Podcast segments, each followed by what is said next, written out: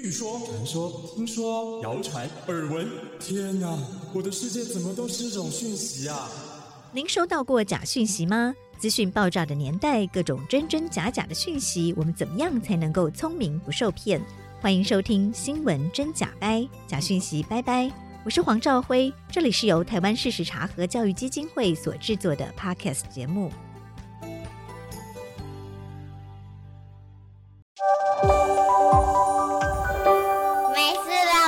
地球跑。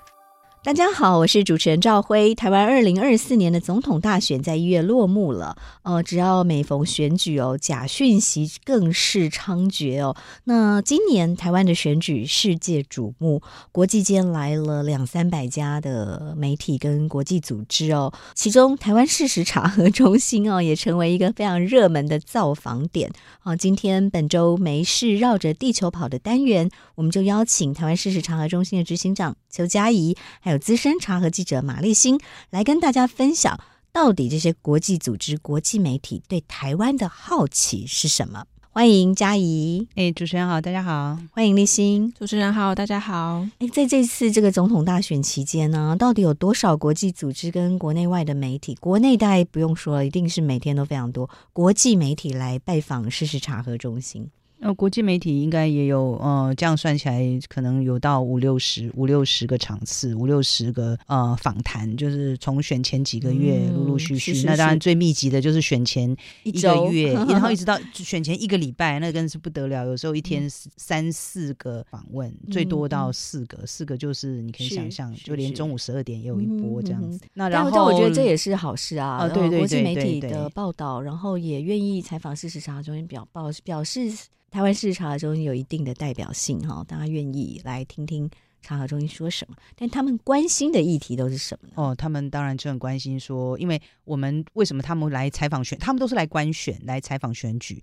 然后采访选举，他们就是因为台湾的选举受到所谓的认知作战啊，所谓这个资讯操作这些哈。然后他们去问所有的人，他们去问数位部的人，问外交部的人，他们就这些呃外交部、数位部的人就叫他们来找我们，然后我们就 我们就变成就是热门观光景点啊，这样子，他们都要来来来问我们。那他们当然最关心的就是说啊，那你们的假讯息都是哪里来的啊？然后你们相较于二零二零那个假讯息有增加吗？有呃增加几倍啊？或者是说，哎、嗯，其实我们我们。假讯息如果是像一个西瓜这么大，那我们所能查的就是像一个烧饼那么大，所以我们其实不知道那个西瓜有多大。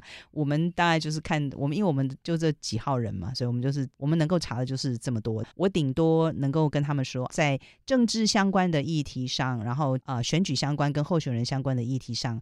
强度跟密度都相较于过去就是高很多哈，非常明显的增加，然后这个强度密度增加，但是我我们没有办法跟他说总共有多少啊，那就是因为也没有人知道总共有多少，但是我们从我们所处的位置觉得说，怎么炮弹一直打下来这样子哈，那我们不知道总共打了多少发，但是我们知道打了很很用力，然后很密集这样子，对，是。那在跟他们交流讨论的过程中，外媒对于台湾的大选，他们又怎么看呢？就像。那个赵辉刚才讲的，这其实是一个好事了。我们以前都是说我们是 invisible，但是现在你可以看出来，我们是很 visible。然后大家，我们是今年的是全世界重视台对全世界的选举年。然后我们是我们是开春第一第一民主国家的第一个 对第一个选举，然后又最靠近中国。对，然后大家都 觉得说，哎，所以他们要来看看在台湾发生了什么事，因为他们国家即将也要面临选举，那可以预期的，他们也会有这些就是做认认知作战，还有这 disinformation 的问题，所以他们都。你知道吗？我觉得我很惊讶，他们都会问说：“What can we learn from Taiwan？” 嗯、我想说，可以从台湾的经验，对对对，你们你们学什么？你们可以学到什么吗？我们在想说，我们也不知道，我们我们自己是水深火热之中啦。那如果你们就看着吧，如果你们觉得有什么可以学习的，我相信是有的，因为台湾是在面对。中国这样集权国家，然后这个面对假讯息的第一线嘛，是、嗯、那瑞典的研究，台湾也已经连续十年也都是被假讯息攻击最严重的国家，所以我相信我们面对假讯息的经验是真的是可以跟国际分享的。没错，而且我们就是我们其实是常年处在这样子的状态里面的，所以我觉得他们，我觉得国际世界对中国的了解真的不如台湾，就是你呃你会了解，因为我们有很多的人在。中国经商，我们有很多的亲戚朋友，他们在中国，就是我们有很多的连接。其实我们蛮知道的，可是你可能会讶异于说，他们其实了解的不多，而且他们最近才开始惊觉，他们需要了解更多。好，所以就是说，虽然他们可能有一些中国通或者是什么，那但是都是很有限，而且。我觉得最值得注意的就是说，如果来了六十家的媒体，那其中大概有一半是日本媒体，然后呃，就是日本媒体从 N H N H K 到读买、日经、大阪、每日、朝日，就是你所有的那个日本共同社，什么数数得出来的日本的媒体，甚至很多地方的媒体。通通通通来，而且他们来不止一次。然后先是杂志社、报社来，然后接下来就是电视台来，然后光是 NHK 就来了好几批人。你可以发现，日本对台湾真是非常的关关，关心关爱。嗯、好，然后另外一半呢，就是除了地缘政治对也有很大。那另外一半呢，就是美国跟欧洲。那美国的话，你可以数得出来，CNN，然后纽时，然后洛杉矶时报，然后美联社。比较值得关注的是欧洲，这次也来非常多。那北欧的国家，瑞典，然后这个呃丹麦，然后这个呃西班牙、法国，西那像法国的《Le Monde》世界报，然后西班牙最大的那个啊、西班牙，还有意大利、奥地利，然后波兰，然后以前都觉得好像他们跟台湾呃关系不深，或者说基本上某种程度上他们可能啊、呃、可能更相对亲中的这些欧洲的国家，这次来的非常多，而且他们都是从。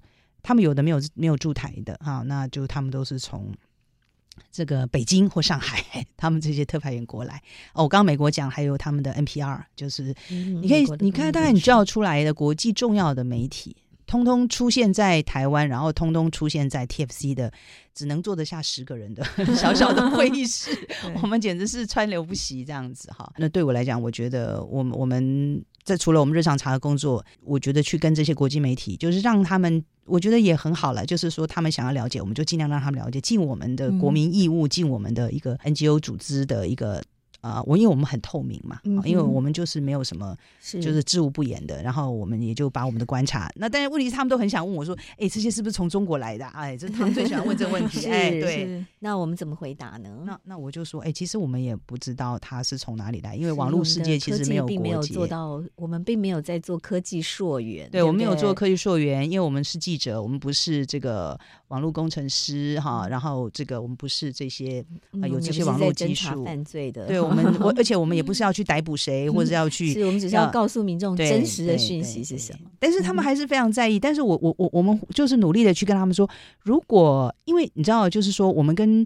中文世界就是这样嘛，就简简简繁互换是非常简单的嘛，所以我们跟这个呃中国之间是没有防火墙的。然后就是微博、微信上的东西、TikTok 上的东西，一下就可以跳到台湾的这个 Line 啊，跳台湾的这个脸书上面嘛。所以我们就是一大堆的讯息。所以为什么 VDM 的那个说我们是全世界受假讯息攻击最严重的国家？那谁会对台湾那么有兴趣？那就是当然就是大家会可以做这样的连接。但是其实你说我们要讲说哦，他就是从哪里来的？即使 even 他是在在 TikTok 上面，我们也不知道嘛。但是它是不是就 Made in China 或者怎么样？可是如果它是微博，嗯、我们常常看到有些微博的东西就贴到台湾的脸书呢。那我如果是微博的话，那当然就就但是在就比较确定。期间呢，嗯、台湾事实查核中的看到的假讯息里面，呃，跟以往比起来，我自己来看呢、哦，嗯，应该是 TikTok 的出现跟四年前会非常的不一样。对，因为四年前 TikTok。没有这样的影响力嘛？哈，嗯、那那我们查核的假讯息里面，TikTok 是不是也占了很大的一部分呢？对，没错。其实，在选前或选后，其实 TikTok 的影响力已经超乎大家想象了。因为其实 TikTok 有分，呃，可能中国他们用抖音，然后我们叫做 TikTok。那台湾的话，可能 TikTok、抖音都有人用。那其实 TikTok 抖音它是一个短影音嘛，其实它这个影音很容易转到 IG 上，嗯哼，然后也变成传到 Line，是也会传到 Line，所以其实它是会从 TikTok 这样慢慢的过来到台湾比较常使用的这些社群平台，所以它里面如果有做一些操作，比如说选前选后的这些作票传言啊，或者是说每次有什么议题，其实都可以看到很多大量的 TikTok 账号，很多是刚创立的那种。其实就看他们在大量散播，那这些大量散播其实就会进到台湾的社群，其实就会造成蛮大的影响力的。嗯哼，而且 TikTok 影片很短，很容易制作，对，甚至现在可以用 AI 制作，大量产生。对，刚刚讲那个美国国会议员那个 AI 的那个声尾，AI 加声尾那个就是在 TikTok 上看到。是，所以其实这是我自己看跟四年前的选举可能最值得关心的是是这个 TikTok 的部分。所以我们的查核报告里面跟 TikTok 有关的假讯息的呃量多不多？嗯，其实蛮多的，因为其实我们以前都会啊，主要是脸书啦，嗯脸书可能是我们主要查核的一个社群。